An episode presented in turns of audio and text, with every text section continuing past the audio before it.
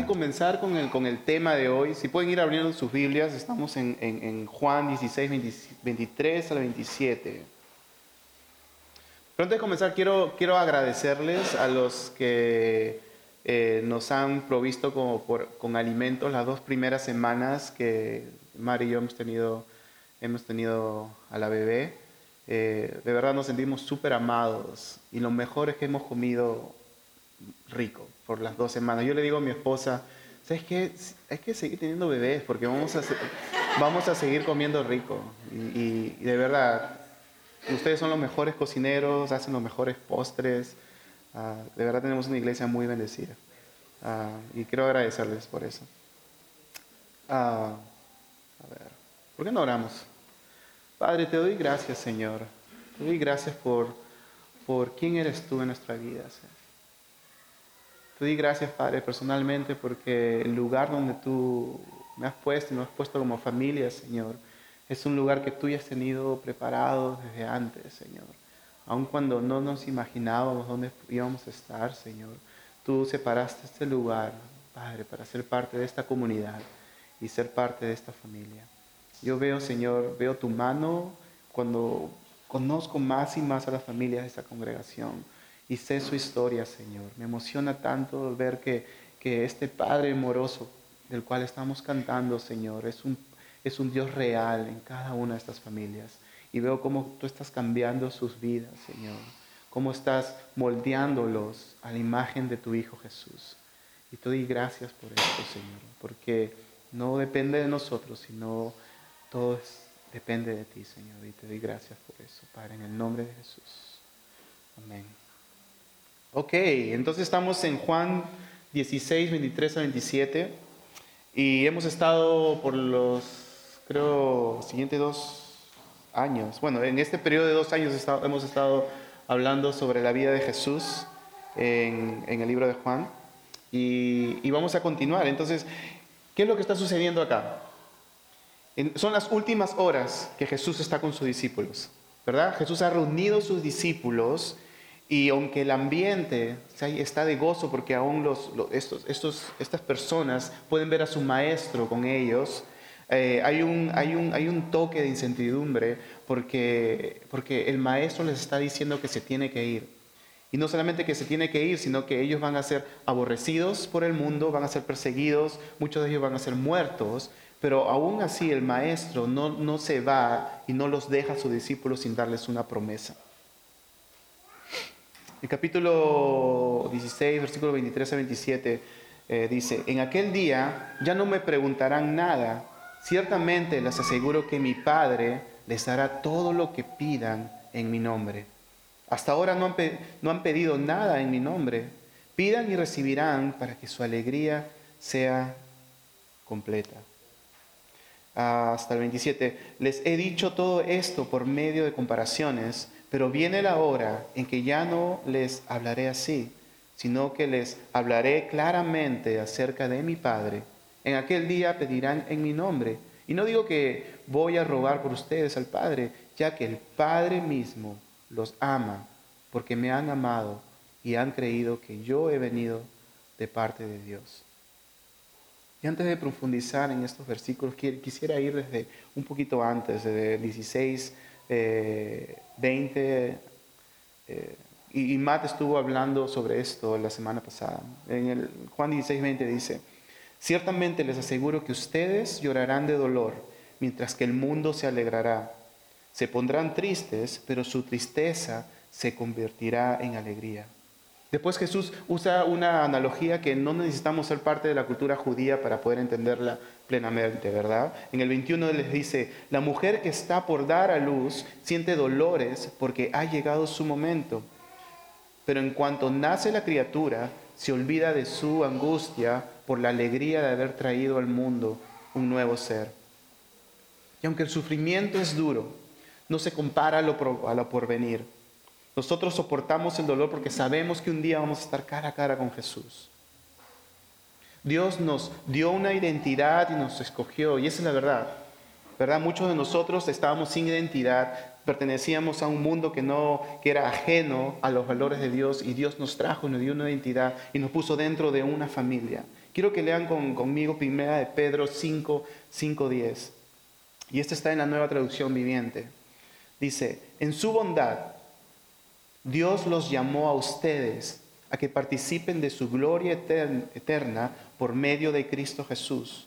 Entonces, después de que hayan sufrido un poco de tiempo, Él los restaurará, los sostendrá y los fortalecerá y los afirmará sobre un fundamento sólido. ¿Cuántas veces hemos sentido a Dios presente en nuestras vidas? ¿Cuántas veces Dios nos ha restaurado? ¿Cuántas veces Dios nos ha fortalecido? ¿Cuántas veces nosotros hemos estado sin rumbo y Dios nos ha encontrado y nos ha guiado? Esa es la realidad del Hijo de Dios, ¿verdad? Esa es la realidad que como, como, como, como seguidores de Cristo experimentamos. Aunque a veces los momentos son duros, pero la verdad de su palabra de Dios es que Él nos restaurará, Él nos sostendrá, Él nos fortalecerá. Y ese es un testimonio que muchos de, de nosotros podemos dar. Versículo 22 de Juan sigue diciendo, lo mismo les pasa a ustedes ahora están tristes, pero cuando venga, pero cuando vuelva a verlos se alegrarán y nadie les va a quitar esa alegría. Es una promesa que se cumplió días después, ¿verdad? En el capítulo 20, eh, primero Jesús se le aparece a María Magdalena y después a sus discípulos. En el capítulo 1 del libro de los Hechos, Jesús se le aparece a sus discípulos por 40 días, donde les habla de los mandamientos y les habla del reino de Dios. Y quiero que por un momento nosotros podamos ah, imaginar la emoción de los discípulos a estar nuevamente con su maestro. Recuerden que quizás muchos de ellos habían visto a Jesús sufrir, habían visto a Jesús ser golpeado, habían visto a Jesús ser muerto en la cruz. Y ellos conocían el lugar donde su maestro estaba sepultado. Y ahora lo tienen cara a cara, pasando tiempo con ellos, comiendo juntos, Jesús les está enseñando y les está hablando del reino de Dios. ¿Pueden imaginar el, gozo que están experimentando los discípulos ahora? Pero Jesús no solo les promete que ese día nadie les quitará el gozo, sino que continúa diciendo en el, capítulo, en el versículo 23, en aquel día ya no me preguntarán nada. Claro, ellos por, por tres años habían estado con su maestro y cualquier duda que tenían se la preguntaban a él. El maestro estaba ahí para aconsejarlos, para proveerlos, para, guiarlos, para darle todo lo que necesitaban. Ellos dependían totalmente de Jesús. Sigue diciendo, ciertamente les aseguro eh, que a mi Padre les dará todo lo que les pidan en mi nombre. Hasta ahora no han, eh, no han pedido nada en mi nombre. Pidan y recibirán para que su alegría sea completa. Les he dicho esto eh, por medio de comparaciones, pero viene la hora en que ya no les hablaré así, sino que les hablaré claramente acerca de mi Padre. En aquel día pedirán en mi nombre.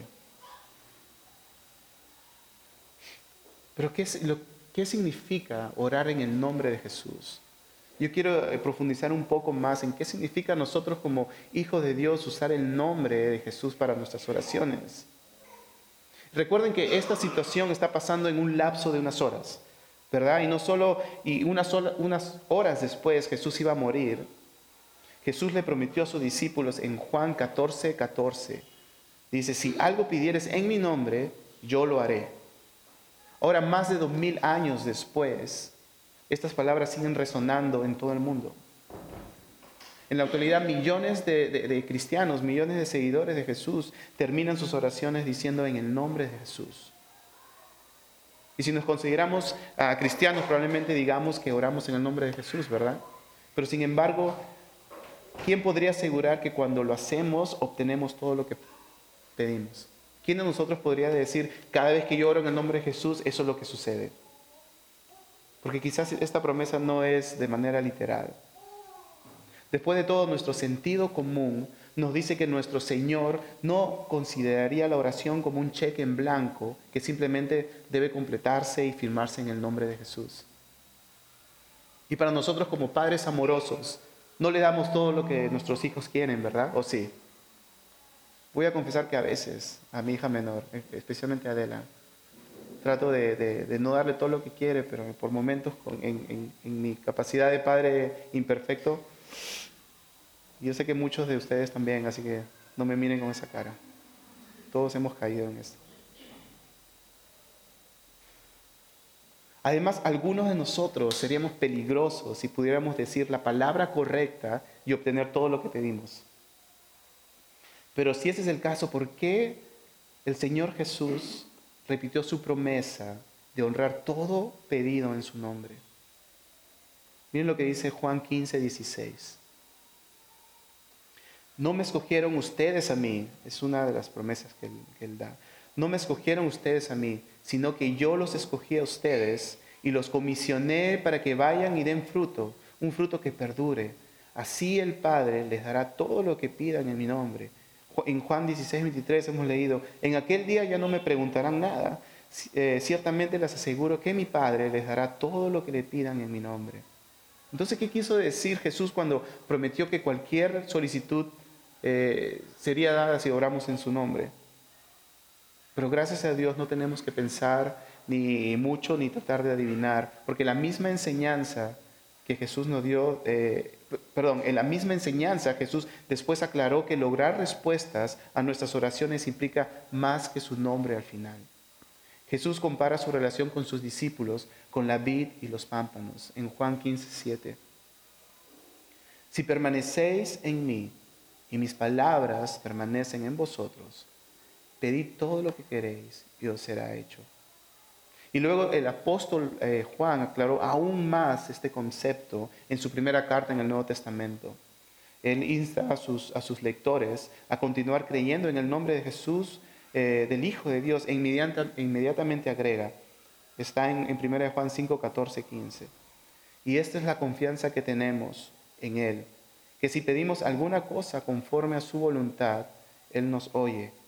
Y si sabemos que Él nos oye, cualquier cosa que pidamos, sabemos que tenemos las peticiones que le hayamos hecho. Aquí es por tercera vez que tenemos una promesa que, responderá a nuestras oraciones. Pero las tres instancias parecen depender de, condiciones diferentes. ¿Cómo podemos estar seguros que permanecer en Él y pedir conforme a su voluntad, qué significado tiene el orar en el nombre de Jesús? Bueno, la respuesta ah, se desprende de una pregunta. ¿Qué hay en un nombre? ¿Cuál es la esencia de un nombre? Y muchos de nosotros sabemos que a veces escogemos el nombre de nuestros hijos por su significado, ¿verdad? y por lo que, el nombre representa.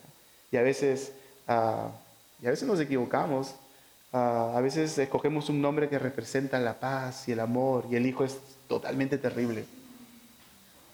Pero en el Medio Oriente, en la antigüedad, los hombres elegían no solo porque sonaba bien o sonaba chévere, se elegían por su significado que representaba el reflejo del carácter de una persona. Y en esta cultura judía, donde el nombre tenía un significado tan profundo, el nombre de Jesús no solamente eh, implicaba el acceso directo al Padre. Cuando Jesús dijo, si algo pidieres en mi nombre, yo lo haré, estaba dejando en claro cuando nuestras peticiones están de acuerdo a su corazón y a su voluntad, Él nos da lo que queremos. Entonces, ¿cómo es pedir en el nombre de Jesús? La respuesta está en una pregunta que eh, se nos muestra en la oración modelo que refleja el corazón de Jesús. Cuando los discípulos le pidieron al maestro que les enseñe a orar, el maestro le, respondió, les mostró la oración perfecta. Y todos eh, conocemos esta oración. El maestro nos instruyó a sus discípulos a decir esto.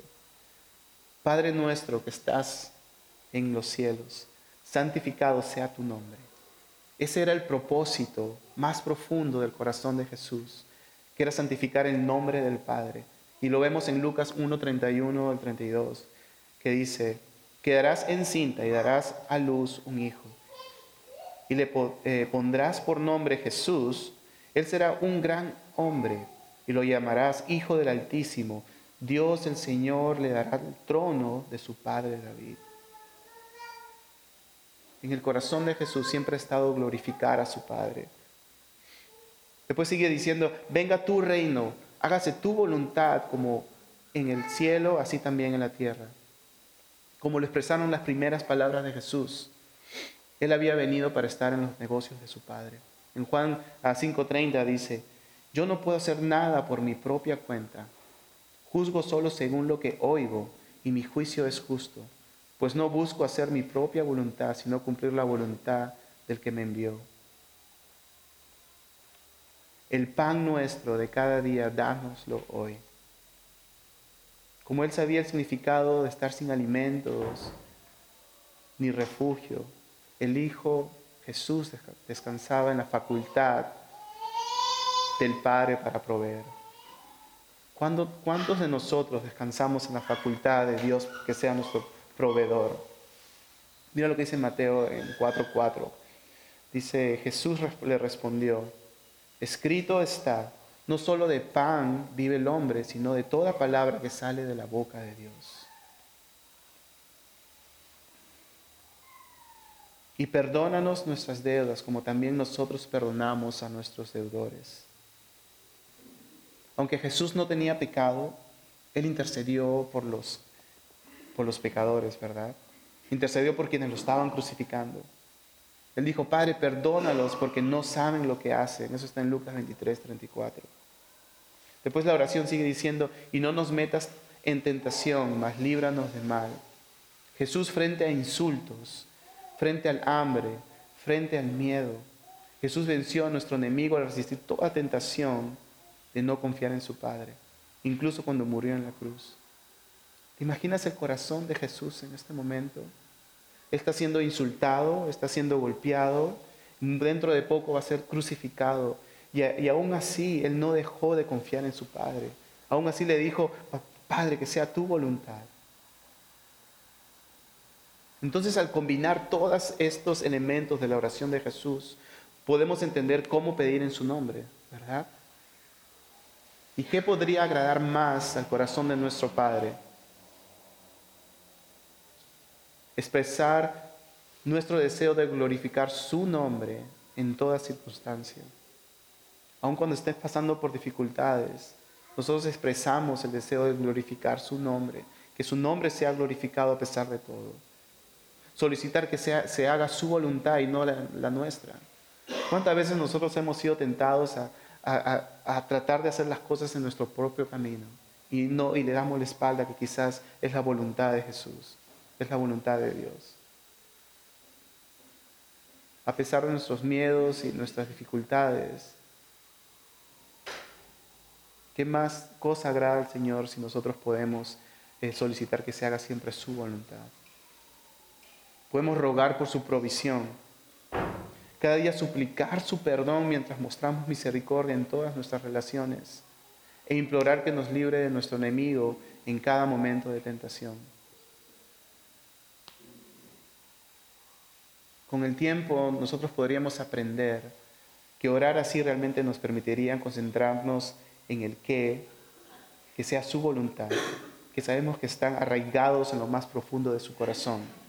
Con el tiempo seríamos capaces de descubrir de verdad que confiamos más en nuestras peticiones al aprender a dejar en sus manos cómo, los, cómo, cómo lo va a responder o, o, cuál, o en qué momentos lo va a hacer. Esto nos ayuda a tener una mejor perspectiva en qué significa orar en el nombre de Jesús y descansar en su promesa.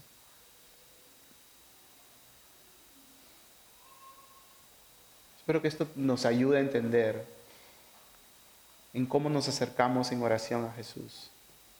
Yo les animo a que, a que, le pongan un poco más de atención a la oración que el Señor nos enseñó. Que si pueden, que vayan a casa, que abran su Biblia y que lean el Padre Nuestro, que lo lean parte por parte. Va a encontrar mucha sabiduría de parte de Jesús.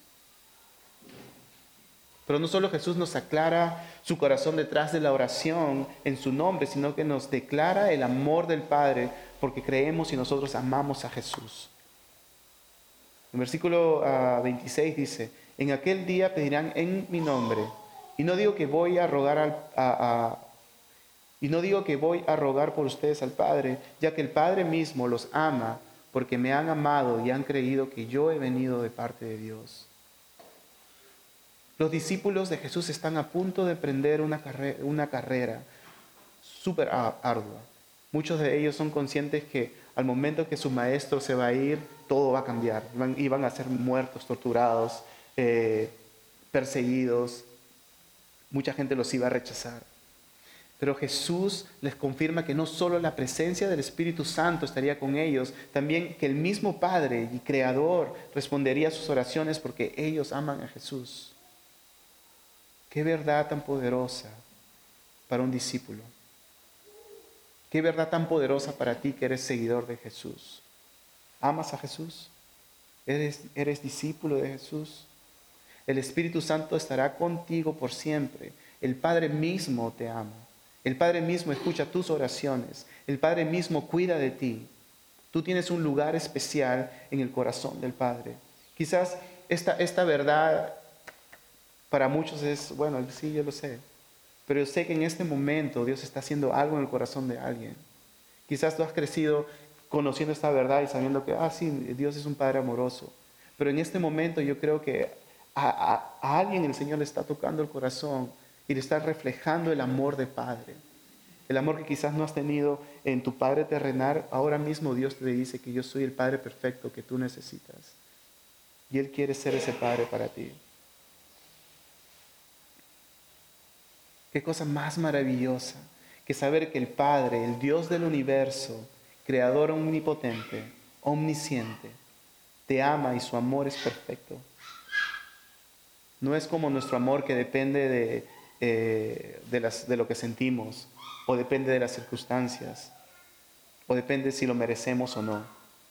Porque así es como nosotros damos amor, ¿verdad? A veces así regimos el, el amor que damos para otros. Si, me haces bien, te amo. Si no, busco amar a otra persona. Si me siento bien hoy, amo. Si no, rechazo.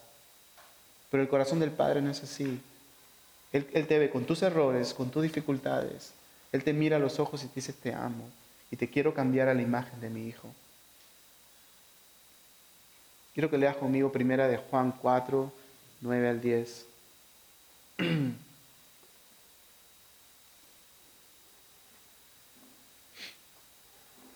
Dios mostró su amor hacia nosotros al enviar a su Hijo único al mundo, para que tengamos vida por Él.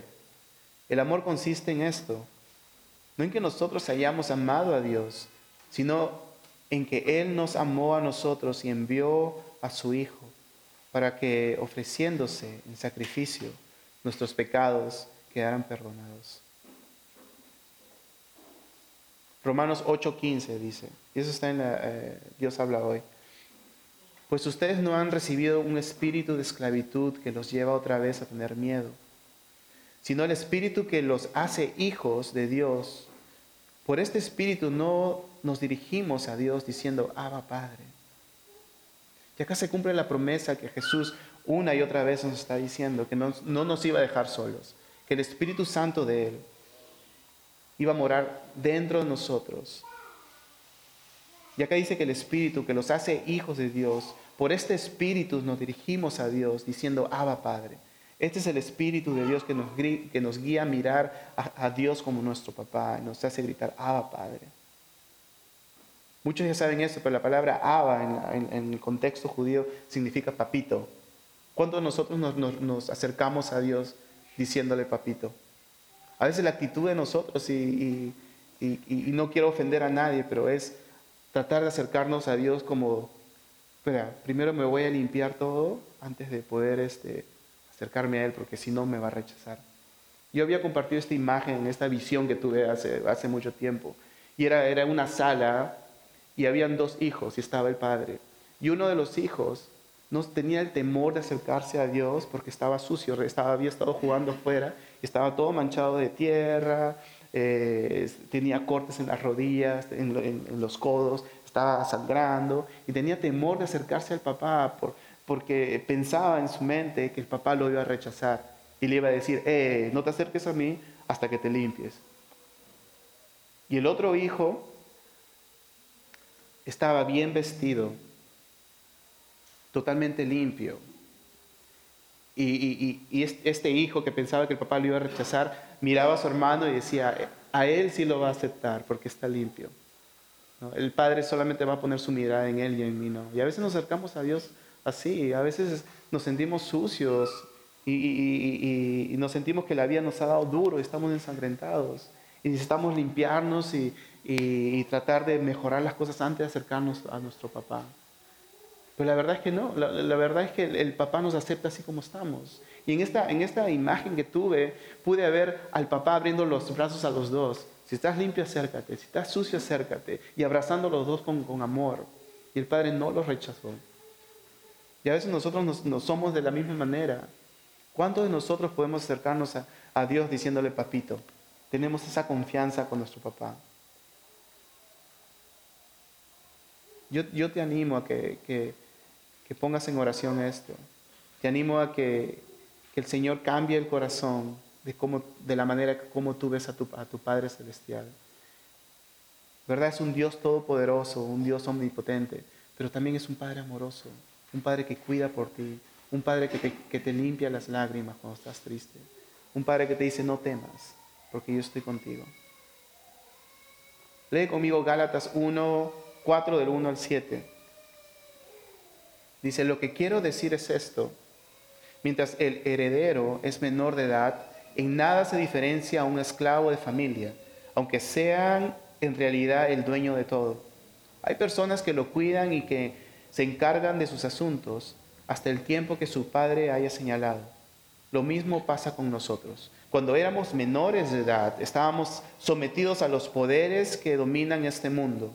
Pero cuando se cumplió el tiempo, Dios envió a su Hijo, que nació de una mujer, sometido a la ley de, Moisés, para rescatarnos a los que estábamos bajo esa ley y con, con concedernos gozar de los derechos de hijos de Dios.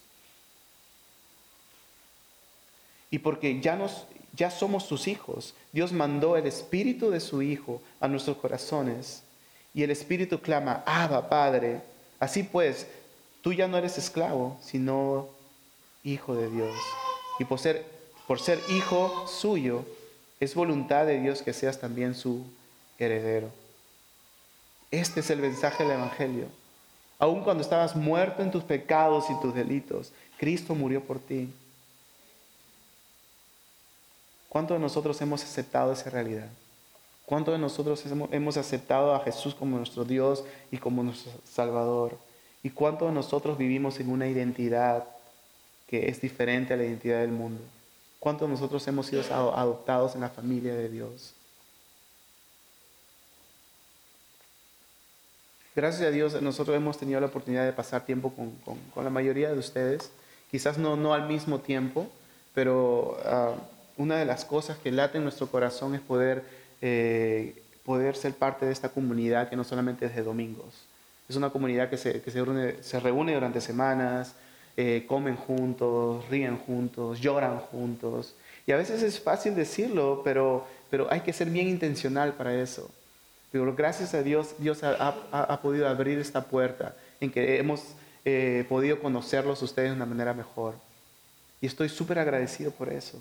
Y yo creo que de eso se trata la familia de Dios.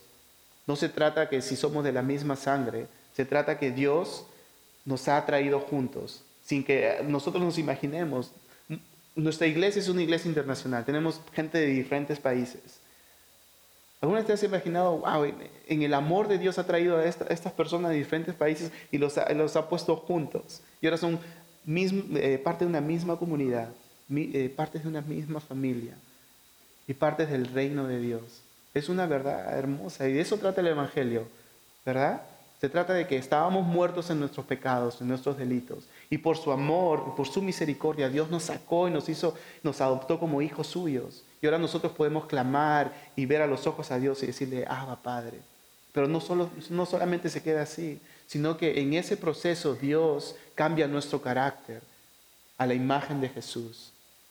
Y así como nosotros hemos recibido ese amor, hemos recibido ese perdón, esa misericordia, ahora nosotros podemos expresar lo mismo a la gente. ¿Cuántas veces nosotros hemos estado en la calle y hemos, hemos sido guiados por el Espíritu Santo y hemos expresado ese amor a otras personas. ¿Y cuántas veces nosotros, sabiendo que, que, es del Señor, hemos, hemos dado la espalda y no lo hemos hecho? Es algo que nos sucede a todos, ¿verdad? Es algo que todos pasamos por eso. A veces no, no tenemos el valor de que quizás compartir con alguien que quizás es obvio que Dios lo está poniendo ahí y no lo hacemos. Pero recuerda que tú eres hijo de Dios. todas las herramientas que necesitas, Dios te las ha dado. Tú ya estás completo. Tienes al Padre, el Hijo y el Espíritu Santo viviendo dentro de ti. Tú eres completo. Si algo te falta, la palabra dice que le pidas. Si te falta fe, pídele a tu Padre. Él no te va a rechazar. Pide conforme a su voluntad. Pide conforme a, a que vas a glorificar el nombre de Jesús. Y el Señor nos dará lo que necesitamos. Porque es su obra, ¿verdad? No es nuestra obra.